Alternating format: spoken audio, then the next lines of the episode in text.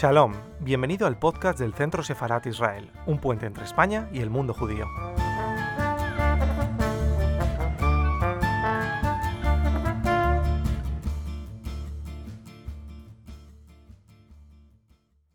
Buenas tardes. Hoy desde el Centro Sefarat Israel eh, buenas tardes, Juan Carlos. Tenemos al escritor venezolano Juan Carlos Chirinos, que ya es un habitual colaborador del Centro Sefarad Israel. Eh, como saben, Centro Sefarad Israel es una institución del Ministerio de Exteriores, Comunidad de Madrid y Ayuntamiento de Madrid. En esta ocasión, como estamos en un mes, en el mes de marzo, hemos querido tener todo el mes actividades en relación con el mundo de la mujer. Nos ha parecido muy interesante una actividad que teníamos previsto para el marzo pasado, pero que no pudo ser en directo y por eso en esta ocasión la tenemos con ustedes directamente en directo y por YouTube. El escritor Juan Carlos Chirino, que tiene varios libros, que es eh, investigador, eh, que además es profesor. Eh, precisamente vamos a tener un taller con Juan Carlos un curso que tiene la matrícula abierta, así que les invito a todos ustedes a participar en este curso. Empieza el, jueves 8 de abril y ya tenemos bastantes inscripciones, así que esperamos que, continúen. Pueden consultarlo en nuestra web eh, eh, Juan Carlos tiene además un libro muy reciente, La sonrisa de los hipopótamos, es un libro de cuentos, un libro más de cuentos de Juan Carlos, y además tiene una novela también reciente, Los cielos de Curumo, que es una magnífica novela en la que se hay una especie de viaje eh, a través de Caracas y de varios personajes que tiene algo de inquietante, además de mágico, pero sin olvidar la situación que se vive con estos varios personajes que nos van relatando algo muy íntimo de todos ellos. Es un magnífico libro que les recomiendo. Esta tarde les hemos pedido, le hemos pedido a Juan Carlos que nos traiga algo más de la literatura judía en Venezuela. Y lo vamos a hacer a través de sus mujeres y de sus mujeres poetas. Juan Carlos, que tiene, es investigador, como he dicho, ha hecho un trabajo de investigación y nos va a relatar lo peculiar y lo diverso de, estas, de esta gran producción de Venezuela, mucha de ella ya en el exilio, pero que tiene un arraigo muy importante y que mezcla voces de muchos continentes. Así que sin más, muchísimas gracias Juan Carlos. Estaremos aquí después para contestar a sus preguntas, que lo pueden hacer a través de nuestro canal y así Juan Carlos podrá dialogar con todos ustedes en directo. Muchísimas gracias. Ah, muchas gracias, Esther. por fin tenemos esa conferencia prevista desde el año pasado. Gracias. Sí, por fin. Este, era el 10 de marzo pasado y bueno, por fin este marzo ha caído la conferencia. Buenas tardes, ¿cómo están todos? Saludos. Estoy viéndolos al mismo tiempo por, por Zoom y por YouTube, así que buenas preguntas si quieren. Creo que voy a ir mirando.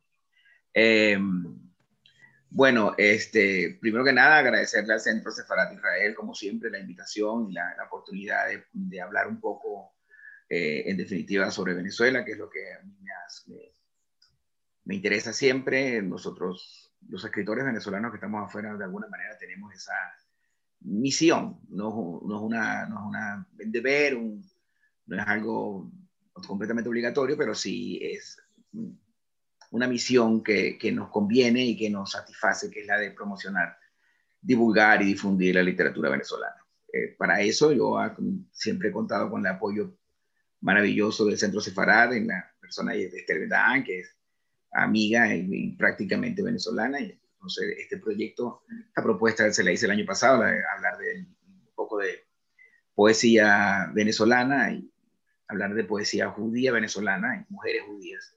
Eh, justo cuando iba a hacer la conferencia el 10 de marzo del año pasado, eh, cerraron a Calicanto, Madrid, y no pudimos dar la conferencia. Y estuvimos todo este año esperando eh, para volver a organizar. Y bueno, el mes de la mujer, que es este mes de marzo, pues aprovechamos para hablar de esto. Yo voy a hablar, antes de comenzar, voy a, activar eh, lo de compartir pantalla para mostrarles, para ir mostrándoles unas, eh, unas pequeñas imágenes que he recopilado para, para nuestra... Espera un momento, aquí. Unas imágenes que he recopilado para, para ir conversando mientras voy un poco revisando los apuntes que tengo, voy a ir comentando eh, todo lo que, lo, que, lo que tiene que ver con, esta, con la poesía. Ah, bueno, debo decir que esta es la primera vez que doy una conferencia por Zoom, así que si me ven un poco patoso es porque todavía estoy aprendiendo a, utilizar esto, a pesar de que es ya la tercera vez que doy una conferencia en el Centro Sefarat, es la primera vez que la doy, que la doy así en, en, de manera virtual, de manera este, online, que al final es muy útil, pero puede cansar un poquito. Bueno, em, yo comienzo diciendo que una, un comentario que hace el crítico y poeta Juan Malpartida. Él dice que El arco y la lira es quizás el libro de poética más bello y lúcido escrito en, esta, nuestra lengua. Y agrega que es una obra que se aleja de los libros técnicos al uso. Eh, tiene toda la razón, por supuesto. El, arco y la lira es uno de los libros más eh, útiles y más hermosos que yo he leído para, para comprender el proceso poético. Eh, les voy a leer un poquito un fragmento para que, por si acaso alguien no lo conoce, supongo que hay muchísima gente que conoce el, arco y la lira, pero el inicio del arco y la lira tiene ese comienzo precioso que, que les leo. La poesía es conocimiento, salvación, poder, abandono, operación capaz de cambiar al mundo, la actividad poética es revolucionaria por naturaleza. La poesía revela este mundo, crea otro. Pan de los elegidos, alimento maldito, hija del azar, fruto del cálculo, arte de hablar en una forma superior, lenguaje primitivo. Todo es, esto es un fragmento de una página completa en la que eh, Opaz trata de definir por contrarios lo que significa la poesía. Y comienzo aquí porque lo, que escribimos, los que escribimos prosa en Venezuela solemos decir y reconocer con la certidumbre que da la loca devoción que la poesía de nuestro país ha alcanzado cotas mayores que la narrativa, que nuestros poetas han sabido tocar eso que página tras página los novelistas buscamos y no hemos sabido hallar. No es cierto, pero es verdad. Es verdad a cada verso que leemos, pues los, los narradores somos esos exploradores que suben aquellas montañas buscando el oxígeno que se esconde en el, breve, en el breve espacio del poema. A partir de esta creencia, he querido agrupar y difundir la obra de seis poetas venezolanas, recorrer sus versos para saborear en ellos eso sublime y alimentar mis palabras, las palabras del prosista. La verdad que eh, no sé cuántos novelistas o cuántos narradores más venezolanos estarían de acuerdo conmigo, yo creo que bastante pero yo tengo como una certeza el hecho de que la poesía venezolana, eh, de las artes narrativas, eh, literarias de la escritura, ha alcanzado enormes cotas de, de, calidad. Eso no quiere decir que no haya eh, gran narrativa y grandes novelistas y grandes poetistas, solo que hay una, cierto, tengo esa percepción de que la, la poesía venezolana es como una gran piedra contundente que, que, siempre, que va creciendo siempre, ¿no? Eh, y aunque no sea cierto que la narrativa venezolana vaya a la saga de la poesía, esta idea me sirve para traer aquí las voces de Blanca Streponi, que aquí la muestro con su hija Luba y su mascota, eh, querida amiga, eh, Verónica Yafé, poeta también, Hola, es que estoy metida con el otro móvil para verlo en YouTube, móvil, pero es que no veo. Te oigo, te oigo, Esther. Ajá, Verónica Jafé, eh, Marta Kornblit, la poeta Marta Kornblit, ahí con esos ojos preciosos que tenía, Sonia Chocrón, la poeta Sonia Chocrón, Gabriela Kisser, y finalmente la sexta poeta es Jacqueline Goldberg, que aquí aparece sonriente y contenta como generalmente está. Cada una de ellas es autora de una obra que es un universo. Obras que se cruzan, que se alejan, que dialogan o no. Obras que le dan forma a la poesía venezolana, de tantas aristas y tantos caminos, de tantas opciones y diversos ritmos. Una fiesta, en otras palabras. Pasearé por algunos de sus poemas para tratar de dar una imagen más o menos fecunda del quehacer poético de ellas y lo haré en orden cronológico, solo por vicio y comodidad académicos. Todas ellas, salvo, salvo Cornblythe, eh, siguen en gozosa actividad y no han dejado, eh, no han alejado de ellas la palabra poética a pesar de las circunstancias que les ha tocado vivir. este cartel que están viendo, eh, que pone, cuando yo digo falta, ella pronuncia acervo, es el cartel, digamos, el cartel original, el cartel que vamos a utilizar el año pasado para hacer la, la conferencia y, lo coloco porque quiero que conste que la, poesía de una de las poetas anteriores a esta de las que estoy hablando, Ida Granco em, estaba ya presente allí y, me sirve de, guía. Estos son, dos versos de un poema que más adelante leeré un trocito. Un poema que se llama Cementerio Judío de, de Ida Granco. Bien. Mm. Esto que están viendo ustedes aquí es la, el monumento al, al holocausto, a los caídos en el holocausto en conmemoración a los caídos del holocausto en el cementerio eh, que llamamos en Caracas el cementerio de la Guairita. Eh, es un monumento que conmemora esa, esa desgracia, ese, ese, enorme sufrimiento que no debemos olvidar nunca, por supuesto. Em, y pongo esta imagen porque quiero hablar un poco de la presencia de los judíos en Venezuela. Voy a hacer una especie de resumen, una, una, eh, un briefing muy, muy breve. El cementerio judío de Coro es el más antiguo eh, en uso continuo de América. Coro es una ciudad que está al, eh, al, al, occidente del país, hacia el occidente del país, hacia el oeste. Eh, quizá es la primera ciudad episcopal de, una ciudad muy antigua. Es la capital de la provincia del Cofo Estado de Falcón. Allá hay un, está el cementerio que sigue en, uso el más antiguo del continente. ¿no? La ciudad de Coro, una de las primeras en fundarse en Venezuela, ha mantenido siempre constante flujo y relación con las islas vecinas, sobre todo Curazao y Aruba. En la península de Paraguaná, que es donde está, el estado Falcón, tiene frente Aruba, Curazao y Bonaire, las tres islas. De Curazao vino el fundador de la comunidad sefardí de Coro, Joseph Curiel, abuelo de Elías David Curiel, poeta, docente y periodista, nacido en 1871 y fallecido en 1924, cuyos padres fueron miembros de la comunidad sefardí de Curazao. Es autor de la letra del himno del Estado Falcón, de la provincia. Curiel es un apellido muy, muy propio del Estado de Falcón. casi todos los Curiel, igual que los chirinos, como mi, es mi apellido, son oriundos del Estado Falcón. Curiel es un apellido eh, célebre dentro de los grandes Curieles que ha habido en Venezuela, uno de ellos ha sido, fue Nicolás Curiel, que murió hace poco, el gran, un gran director de teatro, uno de los grandes padres del teatro y la, dramaturgia venezolana, director y fundador del Teatro Universitario de la Universidad Central de Venezuela en los años 50. Bien, em, más o menos por el tiempo en que esto ocurría en Falcón, se forjaba la carrera de uno de los grandes músicos venezolanos, judío también, Reinaldo Hahn, pianista, cantante, director de orquesta y compositor de óperas y ballets, muy apreciado en Francia. Aún hoy se representan en París sus óperas y se tocan sus hermosas canciones. Fue amante de Marcel Proust durante un, periodo prolongado, quien le dedicó varios relatos. Y él, a su vez, Reinaldo Hahn le dedicó eh, unas canciones muy hermosas que, que tiene.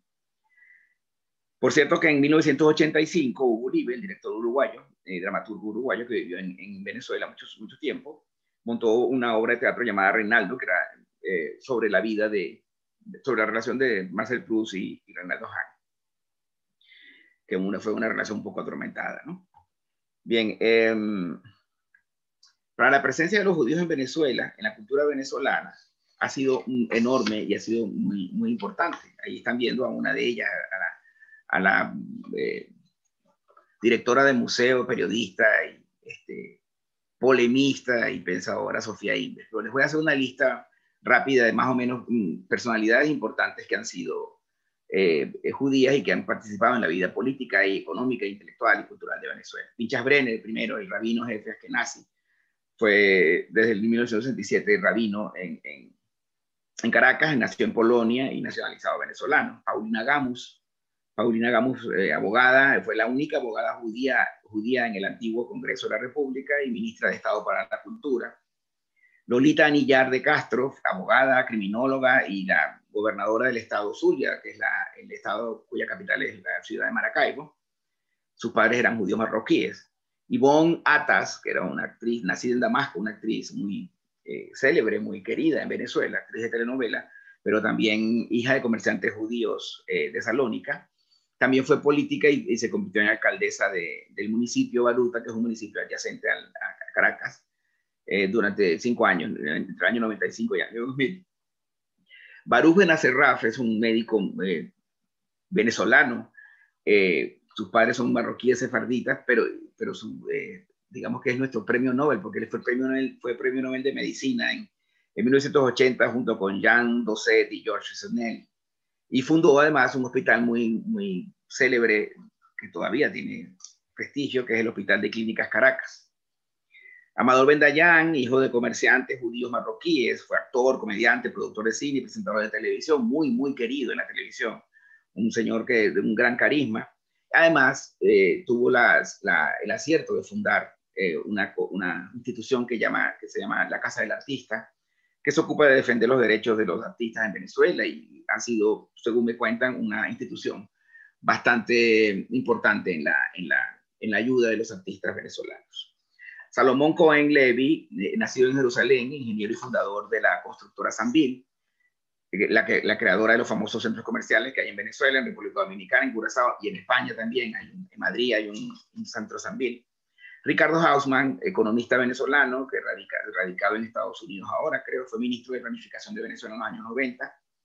Y el mundo de la cultura, por supuesto, no se queda atrás con la, con la presencia de, los judíos venezolanos. Eh, Gertrude Goldsmith, mejor conocida como Gego, una artista, escultora de origen alemán que se nacionalizó venezolana, eh, de enorme influencia y de enorme importancia, es autora de una interesantísima obra escultórica, digamos, que, que llama reticularia, que son como dibujos sin papel, o que concluyen en, en eso que es, son los dibujos sin papel, que es como la línea en el aire.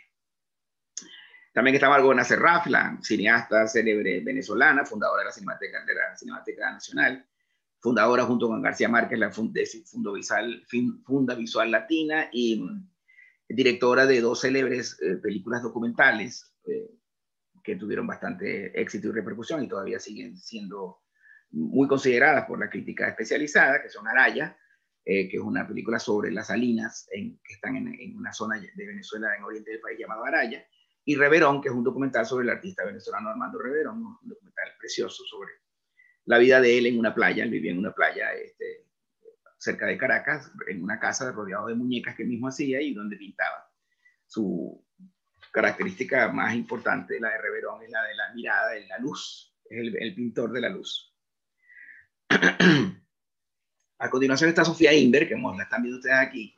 Ella es una, eh, de las personalidades más influyentes en la cultura venezolana de los, quizás los años 60, 70, 80, porque eh, movió mucha, el arte contemporáneo se movió gracias al Museo de Arte Contemporáneo que ella fundó. Su hermana Lía Inver de Coronil fue eh, eh, la primera mujer en obtener un título de médico en Venezuela, fundadora de la Sociedad Venezolana de Puericultura y Pediatría y de la Liga Venezolana de Higiene Mental.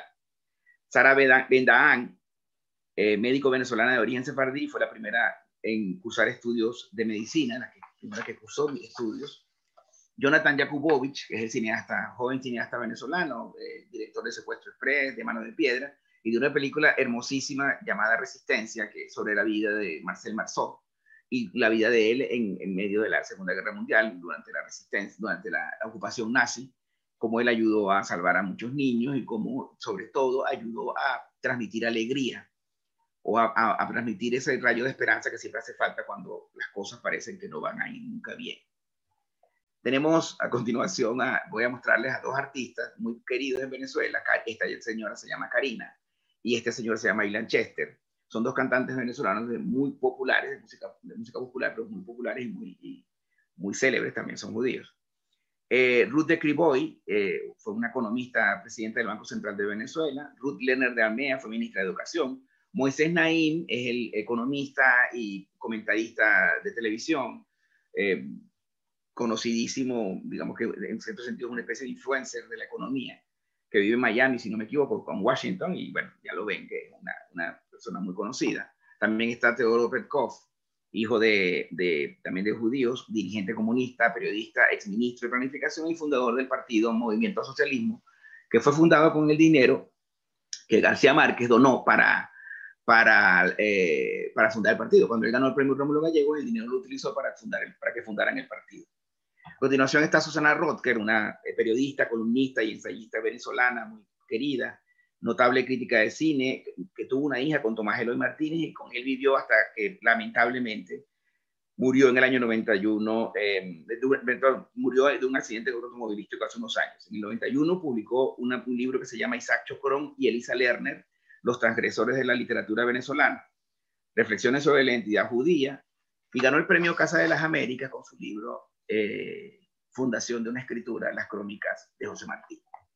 Esta señora que está aquí se llama Isabel Ares. No estoy seguro, lo investiga. Ella me dijo a mí que ella era de ascendencia judía he investigado y no he encontrado documentación, o sea, no,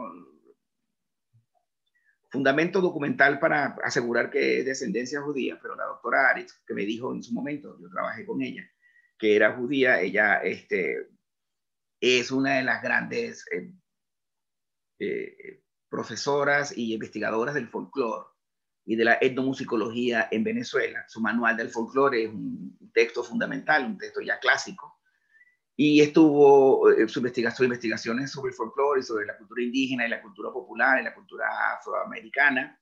Lo, la llevó a cabo junto con su marido, el, compositor Luis Felipe Ramón y Rivera, que falleció mucho antes que ella. Ella era argentina y bueno, cuando se jubiló, terminó regresando en el año 97 a, a Argentina y allí falleció en el año 2005 a la edad de 96 años. Una gran compositora además de música contemporánea, de música académica, muy influida por la, por la música este, de, América, por la música indígena de América. Ángel Rosenblatt es el autor, es, el de origen polaco, judío, filólogo, autor de este libro, Buenas y Malas Palabras, en el castellano de Venezuela, que es un libro que, es muy, aparte de que es muy divertido, es un libro que eh, marcó una tendencia eh, muy importante. Además, Rosenblatt es el fundador del Instituto de la Cátedra de Filología de la Universidad Central de Venezuela. Este señor que está aquí es Isaac Chocrón, eh, pariente, por cierto, de una de nuestras poetas de las que vamos a hablar hoy, eh, de Sonia Chocrón.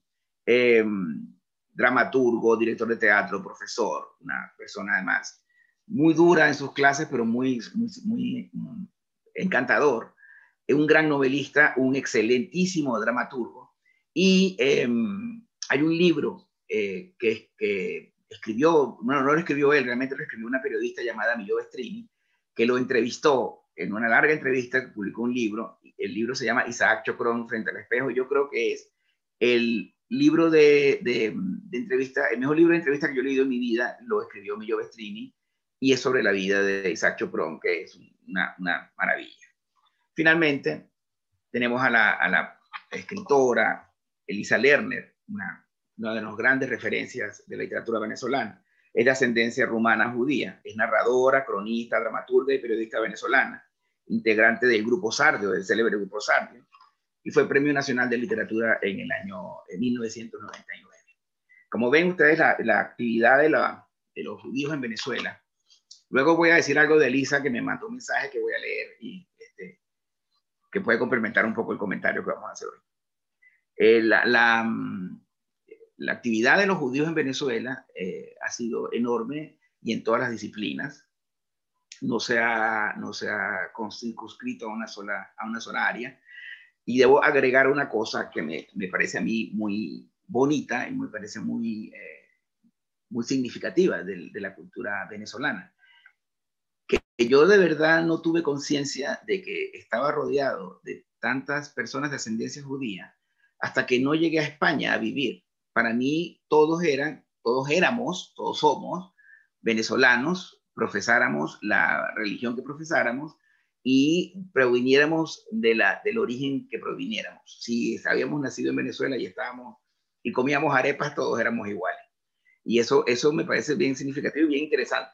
Y me gusta muchísimo descubrir cada vez y cada vez más la cantidad de, de, judíos que participaron en la cultura venezolana y que han participado y que participan y que eh, em, eh, han, enriquecido lo que vamos a llamar mi idiosincrasia, lo que es nuestra idiosincrasia.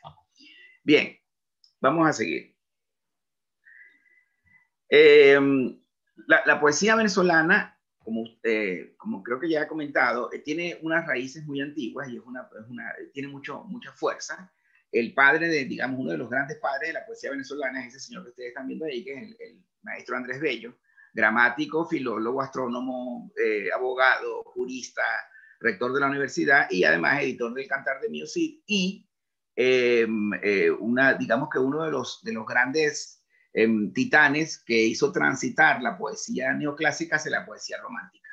Yo a veces pienso que lo que hizo Beethoven en música, que fue pasar del clasicismo al, romanticismo en música, eh, en la poesía de Andrés Bello se puede ver también como hay una transición del, del, clasicismo, del neoclasicismo, de la ilustración eh, eh, literaria hacia, una, hacia unos, unas propuestas, unas posturas románticas voy a nombrar varios poetas eh, que son fundamentales para hacer una línea general. El, siguiente poeta que hay que nombrar cuando uno habla de literatura venezolana es José Antonio Ramos Sucre. Él, este, él, dijo de sí mismo que había nacido en la, casa donde todo estaba prohibido. Su poesía es una poesía muy dura, muy densa, no hay que negarlo, pero es una poesía hermosísima de muchísima fuerza. Y además tiene el, eh, el prestigio, el, el privilegio de ser uno de los grandes poetas, de los poetas más influyentes de la poesía venezolana. Esta edición que están viendo allí es una edición de Ciruela, que le debemos, si no me equivoco, a Cristina, a Catina Enríquez, perdón, a Catina Enríquez, la librera que vive en Venezuela y que cuando vivía aquí en España logró que el, conde de Ciruela hiciera esta edición aquí de la obra de Ramos Sucre, La forma del fuego y, de los otros libros. Esta poeta se llama Enriqueta Arbelo Larriba, es una de las para mí una de las cimas de la poesía em, eh, venezolana. Esa señora nació en una ciudad, en un pueblo llamado Barinitas, y la verdad que su vida fue bastante, un poco aislada, digamos. Pero tiene este poema que voy a leer a continuación, que es uno de los poemas más hermosos de la poesía venezolana, más influyentes para mí y, que dice más cosas en menos tiempo, en menos, en menos versos. Veanlo. Toda la mañana ha hablado el viento, se llama el poema y dice, toda la mañana ha hablado el viento una lengua extraordinaria. He ido hoy en el viento, estremecí los árboles, hice pliegues en el río, alboroté la arena, entré por las más finas rendijas y soné largamente en los alambres. Antes, recuerdas, pasaba pálida por la orilla del viento y aplaudías.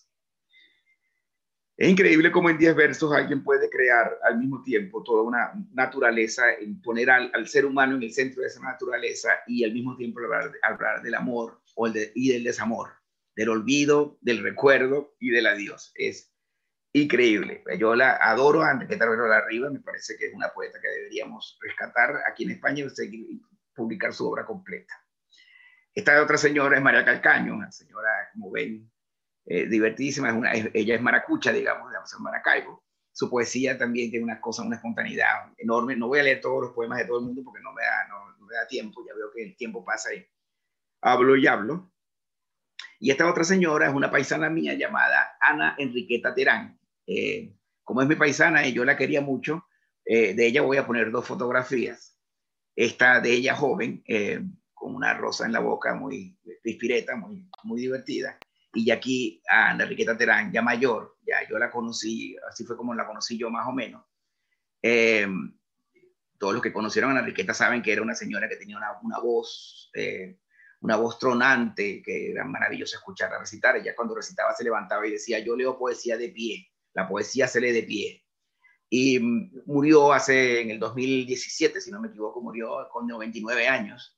No nos llegó a los 100, pero bueno, llegó a los 99 como Mercedes Pidal y tiene este otro poema, que es otro poema que es como se lava, eh, se lava esta, eh, como hablado la, la, lengua extraordinaria de Enriqueta Revelo, que se llama Se alaba esta casa, que leí el domingo pasado, porque el día de la poesía, pero lo quiero volver a leer, para los que me estén escuchando.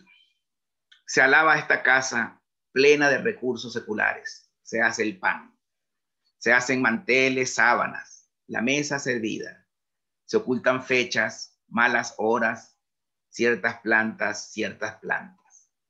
Pesadumbre, fogón con rescoldos de días anteriores, banderas, banderas. Se ausculta el cielo, hombres que conversan debajo de los árboles. Se tiñen las botas del primogénito con jugos de acanto. Se alaba esta casa visitada por la humildad y coronada de buenos deseos. Es otro poema hermosísimo que, que también tiene esa cualidad de la condensación de, de grandes, digamos, fuerzas, energía poética en, pocos, en pocas palabras, en pocos versos. Bueno, y la sonoridad que, que es muy importante aquí. Esta es este, Elizabeth, Elizabeth poeta también extraordinaria, preciosa también, me gusta mucho esta foto. Y esta es este, nuestra querida Ida Gramco, que la he nombrado varias veces. Ella es una poeta eh, que tiene este poema que voy a leer un fragmento, se llama Cementerio Judío, del año 52, y de donde yo tomé el título original de la conferencia, les leo un poquito y quiero que pongan atención, voy a tratar de leer muy lentamente, para que pongan atención en la sonoridad, en, en, el juego de vocales y de sílabas, en el juego rítmico que ella utiliza para, en este poema. Cuando lo lees en voz alta, te das cuenta lo bien trabajado que está. La nueva cuna se descubre en lápida que mece un canto maternal terreno. Maternidad primaria y subterránea, labrando el fruto en el hervor del hueso. Madre cautiva y tutelar que engaña cubriéndose el jardín con un desierto de vida individual que luego salva del hombre, del sepulcro y del espectro. Madre profunda que los nombres cambia y toca un surtidor en un cabello y dice lluvia cuando ve una lágrima y llama rosa a lo que fue un cerebro. Cuando yo digo falta, ella pronuncia acervo. Si un hombre besa rostros que se apagan, besando está lo personal, lo muerto, pero ella esquiva rostros como máscaras y se dispone al infinito beso, aquel que liga el coágulo y la savia en primitivo y cálido concierto. Es la, la sonoridad de este poema que es tan bonita que casi hace olvidar lo terrible de lo que está contando allí. Es increíble. Voy a cerrar con dos poetas esta pequeño, mínimo, ínfimo, eh, pequeña historia de la, poesía venezolana, que es con este poeta Eugenio Montejo, que eso no fue demasiado pronto, digamos que yo lo llamo el dios pan de la literatura venezolana. Es el gran poeta de la naturaleza, de lo, de lo telúrico, de la fuerza, y se nos fue muy pronto, pero bueno, nos dejó su poesía que es enorme, que es inmensa, que todos los días crece más, cada vez más como los árboles, es como si un árbol siguiera escribiendo sus poemas. Y el otro monstruo del que voy a hablar es, claro, por supuesto, Rafael Cadenas, que es el gran, grandísimo poeta venezolano, ganador del premio Reina Sofía, merecidísimo, y autor de una vastísima obra eh, que comienza en los años 50 y que todavía sigue eh, produciendo para alegría de todos y para fortuna de la poesía. Eh, ahora voy a hablar de las seis poetas de la conferencia. Como no podré por falta de tiempo y sobre todo capacidad hablar de la obra entera de cada una de ellas, mi intención aquí es más divulgadora que crítica, creo que se han dado cuenta, más celebratoria que de catalogador, catalogador. Me centraré en uno o dos poemas, o quizá más, de su producción para tratar de dar cumplida cuenta de la voz que ha desarrollado en su trabajo poético. Las poetas de las que voy a hablar ya las he nombrado. La primera, en orden cronológico, voy a comenzar con Blanca Streponi. Voy a hablar un poco de ellas primero. Blanca Streponi, eh, como ven aquí, ella nació en Buenos Aires en el año 52 y es autora de numerosos libros, entre ellos la obra de teatro Birmanos, el libro de relatos del médico chino, o los poemarios Diario de John Roberton y El Jardín del Verdugo. Ha recibido el premio eh, de la Bienal Ramos Sucre de Dramaturgia, el premio de poesía de la Casa de la Cultura de Maracay, y el premio de narrativa Alfredo Armas Alfonso. También ha sido co-guionista de las películas Mecánicas Celestes y Piel, por cierto, Mecánica Celeste es una película preciosa. Inició su trabajo en la industria editorial en el año 77, trabajando durante varios años como productora gráfica en Monte Ávila Editores y para numerosas publicaciones periódicas como la revista Nueva Sociedad, Criticarte y Zona Franca, entre otras. Fue responsable de las publicaciones del Fondo Editorial Fundarte, que es un fondo muy importante en los años 80 y 90, y cofundadora, cofundadora, perdón, del Fondo Editorial Pequeña Venecia, creado, y creadora de la editorial Los Libros del Nacional. Otros poemarios suyos son Balada de la Revelación, Las Vacas y Poemas Visibles. Ahí tienen la dirección de su blog. Por cierto, la, cuando hablo de la editorial Pequeña Venecia me refiero a estos libritos, que no sé si se ve bien, pero que sí. Es una colección de poesía extraordinaria. No sé cuántos volúmenes hicieron, pero esto es una de las grandes escuelas de poesía de la, de la Venezuela de los 90. Em, sigo con Verónica Jafé. Aquí tienen a Verónica en otra foto. Ella, eh, bueno, Blanca Estreponi regresó a, a, vive en Venezuela durante 30 años, más o menos me parece, y ahora vive en Buenos Aires, regresó a su Buenos Aires natal, pero nosotros la consideramos obviamente venezolana y más venezolana que, que mucha gente. Verónica Jafé, por su parte, que vive ahora en Madrid, eh, nació en Caracas y es licenciada en letras eh, con doctorado en literatura alemana por la Universidad de Múnich. Es traductora y artista plástica, ha publicado los libros de ensayo El relato imposible. Ese libro, El relato imposible, eh, es un libro que para mí y para muchos de mi generación eh, significó el descubrimiento de la teoría de la recepción alemana. Eh, creo que ese fue el primer libro que se publicó en Venezuela en el que se hablaba de, este, de, este, de, esta teoría, de la teoría de la recepción. No sé si hubo otros, pero para mí este fue el que me, el, el que me alumbró esa teoría y para mí es un libro célebre. Bueno, el libro de ensayo El rato imposible y metáforas y traducción o traducción de, como metáfora. Y sus poemarios son El arte de la pérdida, El largo viaje a casa, la versión de Ismena, sobre traducciones, poemas del, del 2008 y es autora de la traducción literal y versión libre de los cantos histéricos de Friedrich Hölderlin. Y además ha trasladado el castellano a Gottfried Benn y a Else Lasker Schuller. A la Gottfried Benn la tradujo para la editorial Pequeña Venecia una, una selección del, poema, del poemario Morgue de Gottfried Benn, un poemario durísimo y hermoso. Y a Else Lasker Schuller la publicó en su propia editorial, Angria, creo que sí se llamaba Angria, eh, que una, otra de las grandes poetas del siglo XX, que me encanta. La siguiente poeta es, bueno, como ven, Marta Conblit. Ella, este, Marta Conblit nació en Lima en el año 59, murió en Caracas en el año 97. Llegó a Caracas muy niña, se licenció en Comunicación Social por la Universidad Central de Venezuela, donde también realizó estudios de la escuela en la Escuela de Letras. Participó en numerosos talleres literarios coordinados por, figuras como Armando Rojas Guardia, Ida Gramco, que ya hemos nombrado, y otros.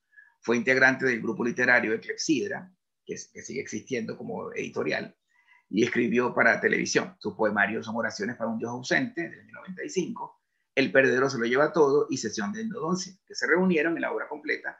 En el 2016 lo reunió de Clepsidra, la editora, que le mando un saludo aquí si me está escuchando, eh, Carmen Verde, que es una de las grandes eh, promotoras culturales en Caracas, eh, que tiene actividad en Caracas y además es poeta, gran poeta. Lamentablemente ella este, se suicidó el 29 de mayo del año 97. Sonia Chocrón, está la poeta Sonia Chocrón, es una polígrafa, digamos, más que, más que poeta, además de poeta.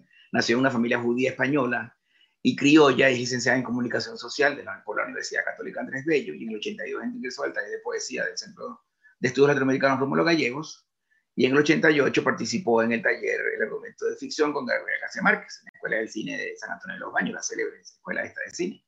Su obra poética la componen los siguientes títulos: Toledana, Púrpura, La Buena Hora, Poesía Reunida, Reunida, Mary Poppins y otros poemas, Bruxa o Bruxa, y Hermana Pequeña, que es el último poemario que lo presentó hace la semana pasada, aquí también a través de la, aquí en el, Centro Separat, si no me equivoco, con Zoe Valdés. Ese poemario tiene un prólogo de Zoe Valdés muy hermoso. Y además ha escrito novelas, relatos, guiones de cine y dramaturgia. Eh, esta es Gabriela Kisser, es la, de la, todas las seis poetas, es la única que no conozco. Bueno, a Marta Combri tampoco la conocí, la vi alguna vez eh, de lejos, pero no la conocí personalmente. Y a Gabriela no la conozco, pero eh, no hemos escrito. Ahí está mostrando su poemario Pavesa, del que voy a leer alguna cosa ahorita.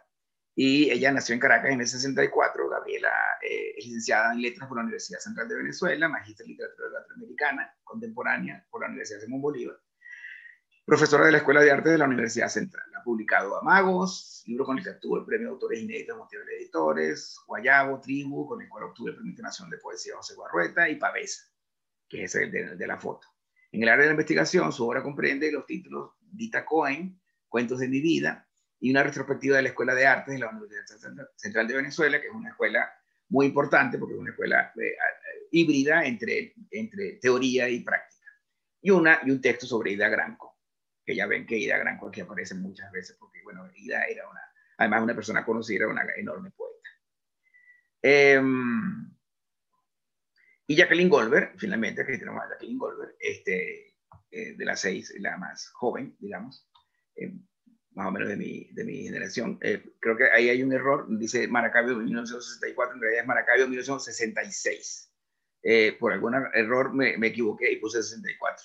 Es doctora en Ciencias Sociales por la Universidad Central de Venezuela, licenciada en Letras de la Universidad de Zulia. Su novela Las Horas Claras fue publicada en el 2013, luego de que mereciera el, el decimosegundo premio transgenérico de la Sociedad de Amigos de la Cultura Urbana, y fue el libro del año de 2014, finalista del premio de la crítica de la novela, y la medalla Lucila Palacios del Círculo de Escritores de Venezuela. Fue publicada en 2017 por la Universidad Metropolitana de Monterrey.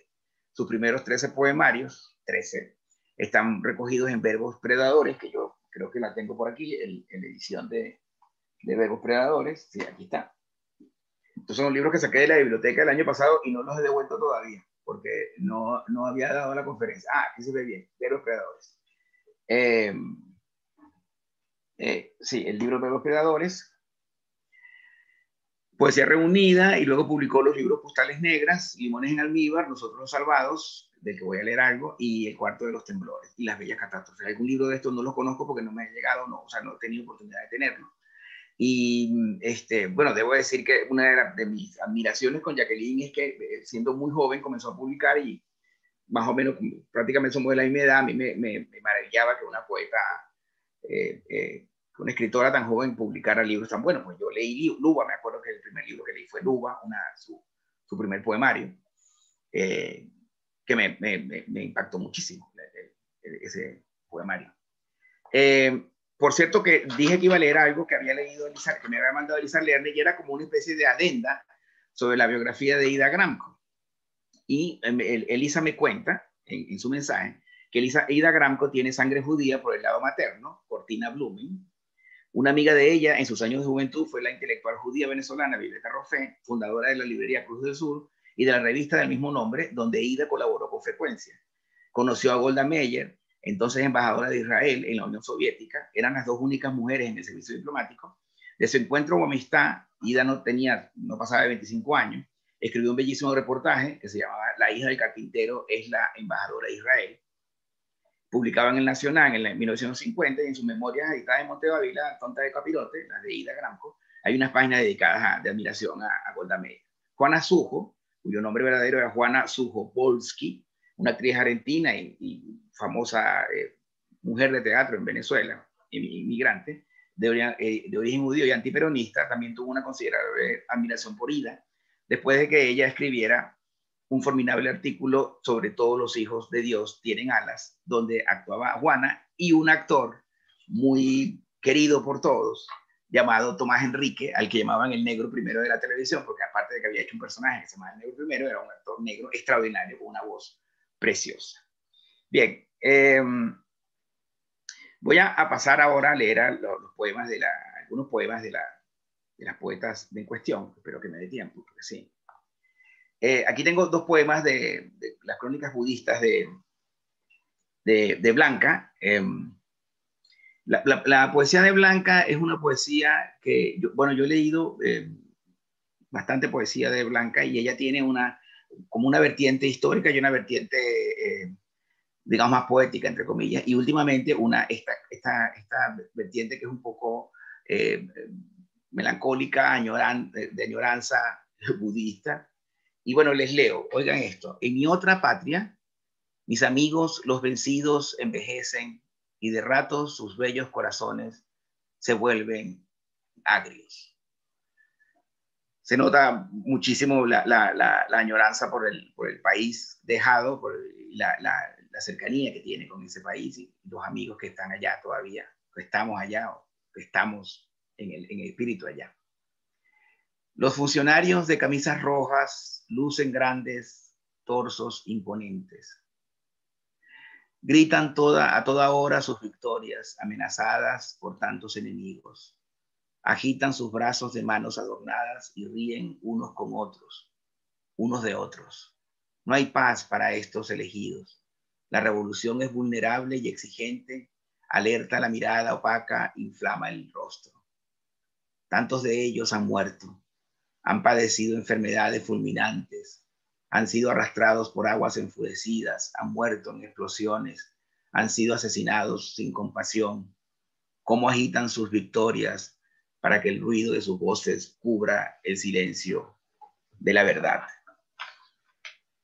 Bueno, ahí queda, el poema habla por sí, mismo. Quería leer también, no está allí, no lo tengo en, en, en imagen, pero quiero leer de este libro, El Jardín del Verdugo, que es este, uno de los libros de Blanca, también publicado en Pequeña Venecia.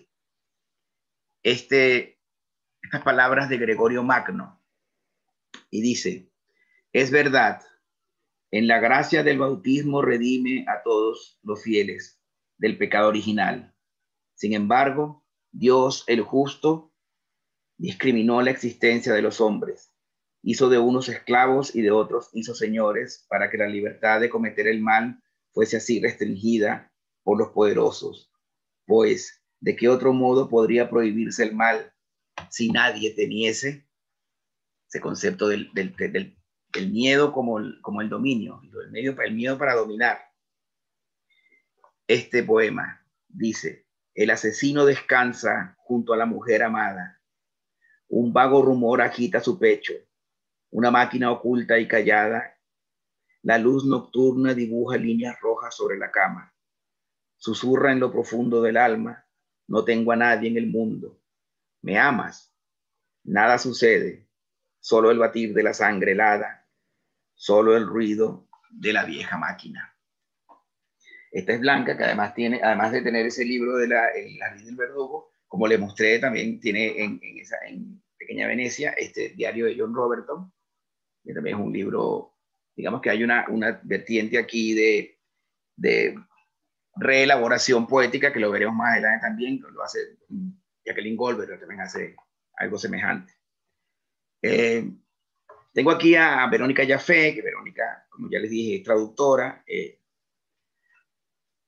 este, poema del, del, año publicado en 2019, en el libro este de la, de la metáfora fluida, que es público en, que la colección Visor de libros, que está aquí, este libro que está aquí, creo que se ve bien. Eh, les leo este poema. Una lengua sin patria sería el ladino o judío sefardí y suena cuando lo oigo en este vídeo, como la mía y eso que, la verdad, ahora ni sé cuál es mi lengua y si aún tengo patria o es solo algo que suena antiguo y judío. Eh, quiero eh, comentarles una cosa. Bueno, este poema revela algo evidente, que Verónica es una traductora que está pensando continuamente en el lenguaje, pero también está pensando en su, en su, en su ser, en su origen, en, su, en sus raíces. Pero lo que quería comentarles es que el año pasado, cuando preparé la conferencia, les había pedido a las poetas mm, que me grabaran estos poemas y me lo, me lo enviaron en, audio, me mandaron el, el, el audio grabado con los, ellas con sus voces que son mucho más bonitas, por supuesto, que la mía.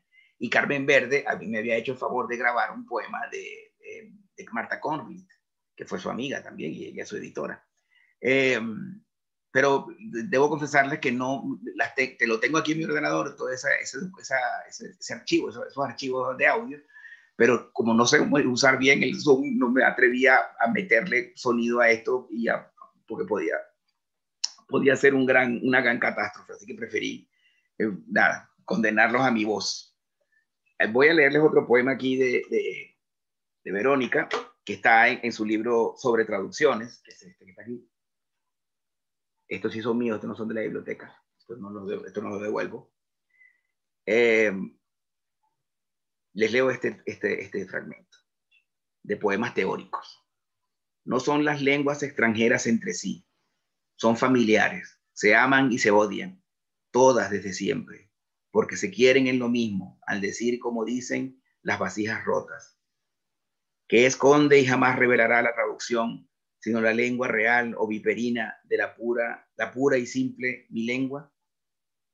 Dentro del bosque de las lenguas escondido acecha el original, para no tener que responder con su nombre, llora a la foránea traducción le, eh, le contestará el eco, ninfa ajena, desde dentro de su propio bosque.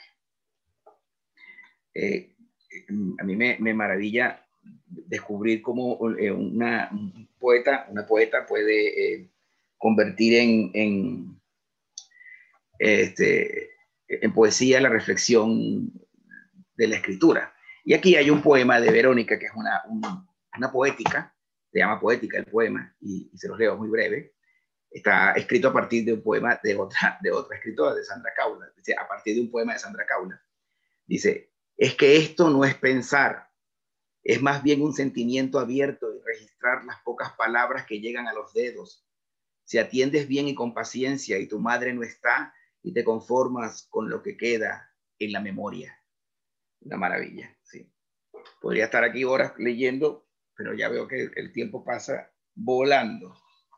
Eh, de, de, Marta Conley voy a leerles este poema que tengo aquí, yo lo tengo este, impreso para poder leerlo con, que se llama el poema Por la falta de mi madre, de sesión de, endodoncia de Batacón, dice, Madre, ahora que tu espíritu ya no recorre esta casa, que además ya no es la tuya, porque ahora el resentimiento se mide en metros cuadrados y jugamos a la herencia como chivos expiatorios esperando ansiosamente la hora del monopolio. Madre, ahora que ya no soporto el desorden de las mañanas, la rigidez de los desayunos sola, sola, cuando no encuentro los pares de medias y mis camisas están arrugadas, sola, cuando hay agua fría en el calentador, sola, cuando nos acompañábamos con inocencia los sábados en la tarde y que ahora parecen tan ajenos. Madre, te he confesado que además de haber enterrado a la muñeca, no he cumplido con tus aspiraciones de buena ama de casa, madre del hogar, hijos, nietos, etcétera que me convertí en poeta, que es lo mismo que decir en poeta suicida, y que por eso juego y seduzco a la muerte. Todas las muertes, todas las noches, perdón. Madre, he de confesarte que sola, ahora apenas, persigo cucarachas, persigo cucarachas, persigo cucarachas, persigo cucarachas. Durísimo esto, ¿no? Una maravilla de poema, pero de una dureza eh, eh, muy eh, que hace bramar, como decía la, el destinal Salcedo Pisani. Bien, su libro, su obra, como les dije, está publicada completa en la editorial Eclipsidra, en sus, libros. Es una poeta que tiene esta, esta fuerza, esta, esta, denuncia, esta rabia, que también la poesía es rabia y es violencia y es denuncia y es, revelación, revelación con, con B pequeña, con V, y, y rebeldía, revelación con B, con B grande. O con B de burro, como decimos nosotros, B de burro y B de vaca. Sona Chocrón es eh, la siguiente poeta que, de la que voy a leer algo. Este, voy a leer dos poemas aquí de Sonia. Eh, y voy a leer, eh, también voy a leer, un momentico, voy a leer otro, otro poema de ella.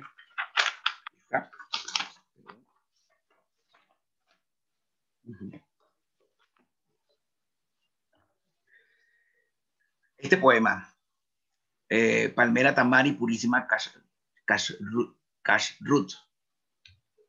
Purísima Kashrut. Dore la cebolla, avive el sueño, prepare la cena de su hombre hambriento, supure la sangre y remoje la carne en el agua que limpia la impureza de los cuerpos rancios. Y sus moscas agregue dos flores y sirvas entera, desnuda y sudada, esa cama blanca, inocua, toda es sal. Purísima, ¿no? Maravilla. Palmera, Tamar. Soy zarza al borde del lamento frío que pasa derrotando por las calles después del vendaval. Todas las casas reposan en mi aliento y los difuntos gimen dulcemente en mi vientre. Soy palmera desterrada de la plaza a fuerza de tajos y estoques y desvíos, dormida y solemne, solitaria palmera, albergue de aves sobrevivientes de la última resaca. Y de, de su último libro, de su libro más reciente, de, de Sonia, voy a leer este, este poema de, Hermana Pequeña, este es un poemario Hermana Pequeña que acaba de aparecer y que se presentó aquí también.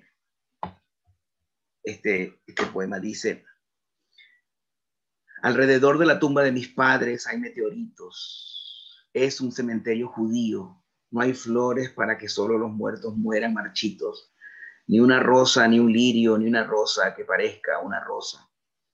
Solo trozos de vidrio y maleza y unas piedras que son cortesía de quien ha paseado por allí con sombrilla y desconsuelo. Unas lágrimas viejas y caducas que se han secado sobre el mármol, costras de sufrimiento que ya no surten el mismo efecto que cuando estaban frescas. A decir verdad, ya ni lloramos. Ahora solo nos bebemos los antidepresivos, los ansiolíticos y las píldoras de la tensión arterial, las de la sangre licuada, las del azúcar amargo, la aspirina del el ibuprofeno, la vitamina C y todo lo que hace falta para vivir, a juro, a juro. Wow, hermosura. La verdad que estos poemas, no sé, bueno, espero que mi, mi, pobre voz sea suficientemente eh, explícita para que oigan y hagan las comparaciones a veces mientras estoy leyendo oigo los mismos sonidos del poema que leí a Gramco, del poema que leía a Enriqueta Terán. Eh, espero que, que esa, esa, sensación pase por aquí, por estos días, estas, vías este, virtuales. Esta noche buena de, de, de Gabriela Kisser de Guayabo, el año 2002, dice, le he dado vino a los gatos y han olvidado que no deben arremeter contra la jaula de los pájaros. Le he puesto vino a los pájaros para dejar de escuchar al miedo revoloteando, para que si no tienen suerte, la zarpa los agarre dormidos. Le he puesto una manta a la jaula de los pájaros para atenuar el asedio de los felinos. Le he dicho a estos que no es noche para cazar. He pensado en otras condiciones. La tarde se iría sin la sensación de un hueco apretado en el, al estómago. He descubierto que en ciertas celebraciones mi alma se descuelga herida por algún motivo menor que el de la muerte, pero motivo al fin. He imaginado los brindis que no he podido hacer por el cansancio de levantar la misma copa. He recordado que en esta fecha siempre he querido ser otra persona, donde quien quiera que esté, donde quiera que esté, perdón, y en la circunstancia en que me halle, que la soledad también ha sido hecha para estar a gusto en nuestro disgusto más íntimo. Y este otro poema de Gabriela dice, poema escrito, un poema escrito a los comienzos de los años 90, dice, he besado tus pies, he roído certezas y plegarias sordas a las certezas, he mentido al deseo que te hizo indispensable. Perdóname, amor mío, el idioma de los padres se trababa en la lengua y cuando creí que no era capaz de retener nada, los hombres comenzaron a ver con malos ojos, las viudas se dieron a la tarea de destejer la estirpe y la carroña dentro de la estirpe. ¿Qué había calado tan hondo? Olas en el pecho, voces deshumanizadas para criar, para aprobar el rezo sobre aullido, aullido sobre rezo. Me dejaste un rostro mate, tierra desértica para aliviar la fijeza del clavo en la frente y una partitura oscura donde suena tu sangre. Es una maravilla esta poesía de, Gabriela Kisser. Eh, yo tengo aquí un, de poemas también de Gabriela, que quiero leer rapidito, porque son también muy significativos de su obra. Dice, sabíamos que era el fin, todo lo había anticipado y tenía miedo de cómo hurgaban manos antiguas bajo mi boca. Después me escupías a la cara, veía el cartel y los portones que se abrían, una fila de hombres provocándose, disipando el olor de mala casa. Yo era la bella sin destino, hecha de piedras, antes de que alguien lanzase la primera. Amé primero a Judas que a Jesús.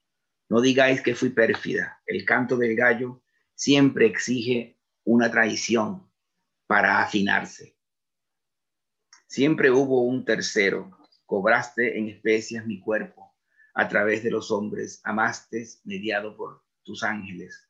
Si no, ¿quién quemó el incienso y qué queja sonaba siempre augurándote cuando mi carne los condenaba a la prohibición, al pago, al cortejo de la amada de Dios. Avisa cuando seas tú, que toquen el shofar al final del ayuno, en el sonido más bajo, conoce el temple que me diste, humedece tus manos dentro del cuerpo que salvaste, perdiéndome, sé Dios para Magdalena. Yo a veces pienso que no sé si es porque eh, la cultura judía, la, cultura eh, hebrea, está tan enraizada en, el mundo venezolano, en la cultura venezolana, que a veces oigo eh, versos eh, que son eh, claramente de la cultura judía y me parece que son versos populares venezolanos. Y quizá eso era una de las razones por las cuales yo no identificaba la, la, eh, condición judía de los escritores judíos o de las personas judías que estaban en Venezuela. Cosa que me alegra, porque repito, me va a alegrar siempre. Voy a terminar con Jacqueline Goldberg, que tiene aquí este verso y este, este poema y, otros poemas que voy a leer aquí, que sea, este, no soy lo que digo, que es de veros predadores. No soy lo que digo sin un origen a cuestas. Sigue irresoluto el olor a negro de mi resarraigo. Quisiera afirmar que heredé la clavícula de los iluminados, que mi estirpe estuvo alguna vez untada de sal. Me honraría elogiar el deterioro, arreciar en la humareda de lugares sin nombre. Pero todo cuanto lamento es mordaza, no provengo de fulgores antediluvianos. En los retratos familiares no hay mujeres frondosas. Las barbas de los bisabuelos no ocultan magníficas excepciones. En mi sanguínea coartada solo hay herrumbre. Locos ensimismados, espaldas encorvadas. No pueden las herencias infundirme más que escosor. Mis ancestros se plantaron con muecas de insomnio, a sabiendas de que los seguiríamos con ojos alambrados. Aprendieron que no hay errancia, sino consuelo. Vivieron del luto feroces y míseros entre las tonalidades del estorbo. Esta voz, quiero eh, subrayar, esta voz de Jacqueline, a mí me da la impresión, yo creo, yo no tengo la certeza de que es una voz que siempre ha tenido esa, esa tonalidad, esa, esa fuerza desde los primeros poemas. Aquí les leo un par de poemas de este, bueno, un poema de este libro, Insolaciones en Miami Beach, publicado en Fundarte, que era la, esta era la editorial que dirigía Blanca Estreponi. Eh, y este libro es una de la colección de los cuadernos de difusión de la, de la editorial Fundarte. Así que aquí todo está conectado porque, bueno. Mr. Jones cuida entradas y salidas. No podía tener otro nombre como digno personaje de cursos de inglés. Mr. Jones is a watchman. Repeat again. Mr. Jones y sus jornadas de portero escucha cargador de cadáveres viejos, hacedor de infartos y trueques, respirador artificial. Mr. Jones, puerta de vidrio, entrada única. Este, claro, este poema es muy de los 90, me parece. Este libro es muy de los 90, Insolaciones en Miami Beach.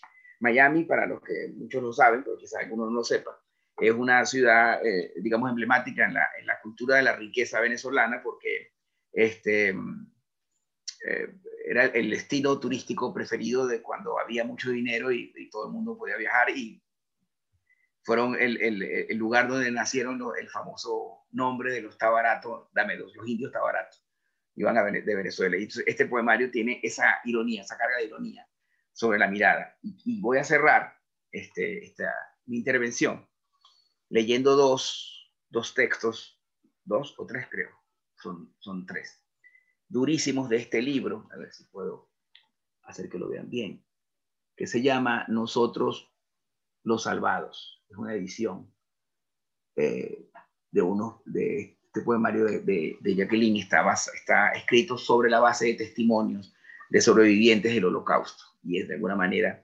Jacqueline reconstruye o, reordena o, semantiza y resomatiza el poema el, comentario, el testimonio para, para convertirlo en poema, pero también en grito, también en, denuncia, también en, voz.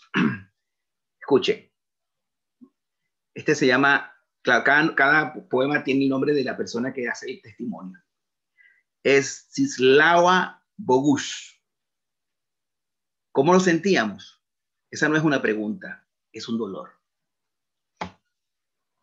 Eh, creo que en algún lado eh, ha, comentado Jacqueline y, y, está aquí en el libro que este es una especie de poemario, testimonio, poemario documental, poemario documento, pero al final la poesía siempre es poesía, así que eh, sus, funciones alternativas, que son muy importantes, no desdicen de la función principal del, del poemario, que es el poema. Este se llama Alegre Calderón de Saías. Mis padres tuvieron seis hijos. Después del incendio de Salónica, mi hermana de tres años sufrió meningitis. Otra murió de hambre. Tuve un hermano más pequeño que cumplió 18 años el mes en que lo mataron. A mi otro hermano lo llevaron a Varsovia, contra una pared lo fusilaron. De mi familia solo yo volví. Estuve otros 10 años en Grecia. Más no podía estar, o más no podía estar. Y este último, con este cierro la lectura y el comentario que estoy haciendo, se llama Oscar Gross. Había enfermos entre nosotros. Un día se los llevaron en una carrera directo al cementerio. En una carreta, perdón, directo al cementerio. Les mandaron a cavar una fosa. Ahí mismo los fusilaron. Lo supimos porque dos de ellos regresaron. A los asesinos se les agotaron las balas. Bueno, como ven, eh, este, la poesía de estas seis poetas venezolanas y judías, la poesía venezolana que representa esta, que representan estas poetas, y la poesía en general venezolana tiene una, enorme eh, polisemia y un enorme eh, abanico de, temas, de temáticas, de posibilidades y de voces que yo me gusta eh, condensar en una sola, en una sola eh, en un solo concepto, que es que la poesía venezolana es un, un diamante poliédrico que crece y que, cuyos lados van creciendo siempre. Bueno, por ahora nada más, creo que ya he hablado mucho tiempo y quiero agradecerles que me hayan escuchado, los que estaban presentes y los que vean este video, pues lo disfruten y sobre todo, sobre todo, lean poesía. Muchísimas gracias al Centro Separat y Esther, eh, lo que quieras, cuando quieras. Muchísimas, muchísimas gracias, Juan Carlos. Realmente ha sido un, viaje impresionante. Está con nosotros también en el chat. He visto a Jacqueline Goldberg, que has, leído. Uy, uy, qué vergüenza. Eh, has leído algunos fragmentos de ella. Lástima que no podamos invitarla a, leer también, ¿no? En esta ocasión, por supuesto, lo haríamos después. Sí, pues por eso tengo las grabaciones, pero no las, no las supe poner. No te preocupes, en otras ocasiones ya tendremos tiempo. Hay, hay muchos saludos de amigos, Federica Palomelo, como te digo, Jacqueline Goldberg. Ah, qué bien. Y, y, hemos tenido mucha gente que ha ido pasando. También eh, amigos como Carmen Alicia, que, saludan desde Venezuela, Verónica Yafé. Voy a quitar, voy a, perdón, eh, eh, Esther, voy a quitar la pantalla compartida. Muy bien. se ve mejor, ¿no? También Verónica Yafé, te digo que también está, ah, saluda y da las gracias, Betty de Benuto.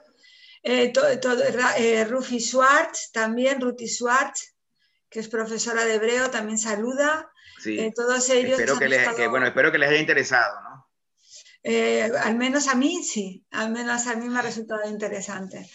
Eh, no veo ninguna pregunta por, por, allí, simplemente te preguntaba por marcarte para continuar un poco y ya terminar sobre un poco el origen de todos ellos, que está entre el norte de Marruecos, ¿no? Por un lado Sonia Chocrón, por otro lado está la influencia de la parte también europea. ¿Tú lo ves reflejado también en sus textos y en sus en su poética o, Venezuela tiene tanta fuerza que es lo que habla más en esta literatura? Sí, te lo, comentaba aquí al final de las lecturas, que es que me, doy cuenta siempre cuando leo ahora, que soy, digamos, tengo más, em, lo tengo más consciente, el hecho de la, presencia judía en Venezuela, eh, me doy cuenta de que estoy leyendo eh, frases, referencias culturales que tienen que ver con el norte de Marruecos o que tienen que ver con el, con el sur de Europa o con Rusia o con Polonia.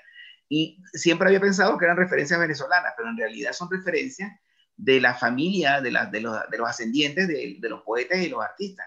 Mira, eh, Isaac Chocron tiene una obra de teatro que se llama Uno Reyes Uno, que es el, el, el, episodio de, que está en la Biblia, y tiene novelas que hablan de Marruecos y hablan, y uno, y a mí me parecía siempre que era una, el, el, elemento cosmopolita del venezolano lo que hacía que hablara de, lugares tan disímiles y, de, y viajara, y es que en realidad es que venían de allá.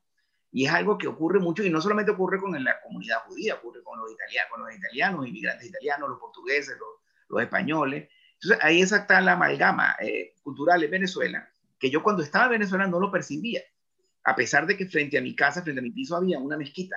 y una sinagoga prácticamente juntas, eh, la, esa policulturalidad para mí era como realmente un elemento venezolano.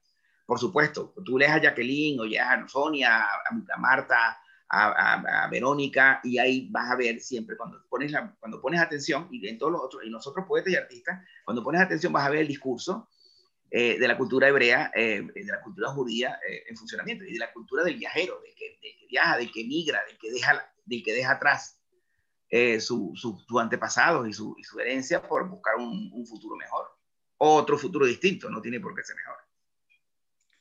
Pues efectivamente, tenemos aquí una cuestión que plantea Federica Palomero.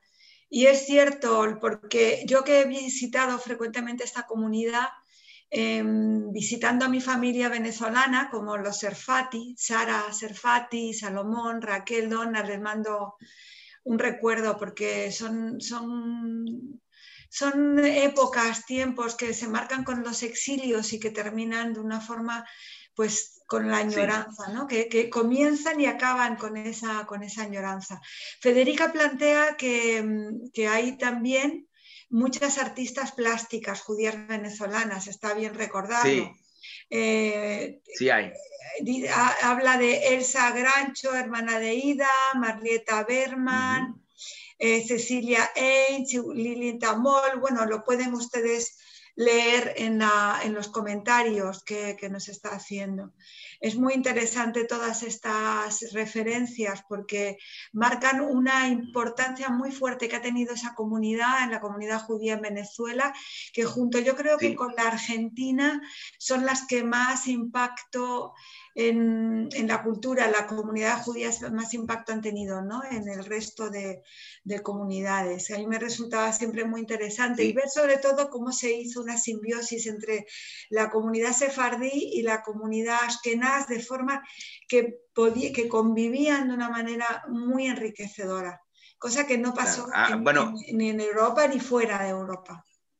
Y quiero decir, quiero hablar desde mi, mi, experiencia de venezolano, porque bueno, yo eh, yo como venezolano soy un venezolano que tiene padres venezolanos, abuelos venezolanos, mis abuelos venezolanos, es decir, digamos que no tengo esa cosa, lamentablemente, de la cultura migrante no tan cerca, ¿no? Pero, eh, pero me permite decir esto como venezolano eh, no trasterrado a posteriori, que es lo siguiente, que la cultura judía, la cultura hebrea y la cultura de, de los judíos en Venezuela fue calando, fue instalándose, fue asentándose en Venezuela sin imposiciones, sin, eh, por supuesto, sin violencia, con, con, emoción, con entusiasmo. La gente lo recibía con entusiasmo y además, de verdad, eh, puede parecer ingenuo y puede parecer, este, eh, se me puede criticar por esto, pero yo te juro que yo jamás pensé en Jacqueline o en Sonia como una judía, ni siquiera en Blanca, que la tenía muy cerca y la veía todo el tiempo, Blanca sabía que era judía, eso no quiere decir que no sabía que era judía, claro que sabía que era judía, pero mm, no primaba el hecho de ser judíos por encima del hecho de ser amigas mías, compañeras eh, escritoras venezolanas, estaban allí. Creo que Jacqueline pregunta sobre escritores venezolanos judíos. No lo, claro, la conferencia estaba eh, circunscrita a poetas, porque también es el mes de a poetas mujeres, y yo no, eh, estos nombres que cita Jacqueline, Rubén Ackerman, me, me, suena, creo que no lo he leído, y a Carlos Catán no lo conozco. Mira, un Catán, que tú preguntabas por Catán hace eh. El apellido Catán, porque hay un Catán que acaba de tener un premio de poesía en Casa de América. Entonces decíamos Claro, es verdad. Los dos escritores judíos eh, que yo recuerdo con más fuerza, uno es judío y el otro no, o, casi, o, no sé. Eh, uno es Isaac Chocron, al que ya he nombrado varias veces, y que además dio una conferencia, ¿te acuerdas? Allí en la, en la no es poeta, no es poeta, por supuesto. Y el otro que sí es poeta, pero la verdad que no sé si es judío, pero era muy em, pro, pro mundo semítico, es Harry Almela. La poesía de Harry Almela parece poesía escrita por un judío. Pero hasta donde yo sé, Harry no era eh, judío. Ah, pero corríjanme si me equivoco. Hasta donde yo sé. Eh, de otros poetas, eh, Ah, perdón, perdón. Es que nos, quería comentarte que nos habíamos pasado del tiempo, pero que sí que te quería agradecer esa reflexión final que has hecho de, cómo convivías con estos poetas sin que su identidad, su pertenencia judía fuera importante, porque eso refleja muy bien, por un lado, tú eh, forma de ver la, vida y la interculturalidad y también un aspecto muy importante de Venezuela, que Venezuela en ese momento determinado era una sociedad muy abierta en la que todos estaban integrados formando un todo y me parece muy importante. Sí. Y no, y no crean que me estoy oscureciendo porque me enfada, es que se está haciendo de, noche y, y se me está poniendo oscuro el apartamento. Pues con tu humor de siempre, Juan Carlos, invitándoles de nuevo a participar en el, curso que tienes, que yo he participado en esos cursos y de verdad que son cursos muy, muy interesantes. Pueden consultarlo en nuestra web, como he dicho, y empieza ahora en el mes de abril. Así que les invitamos a participar en este cuento, en este, en este curso y esperamos próximamente tener nuevos encuentros contigo, con Jacqueline Goldberg y con todos los que nos han acompañado esta tarde. Muchísimas gracias. Qué bueno. Muchas gracias, Esther. Un beso y un abrazo a todos muy grande. Mucha poesía.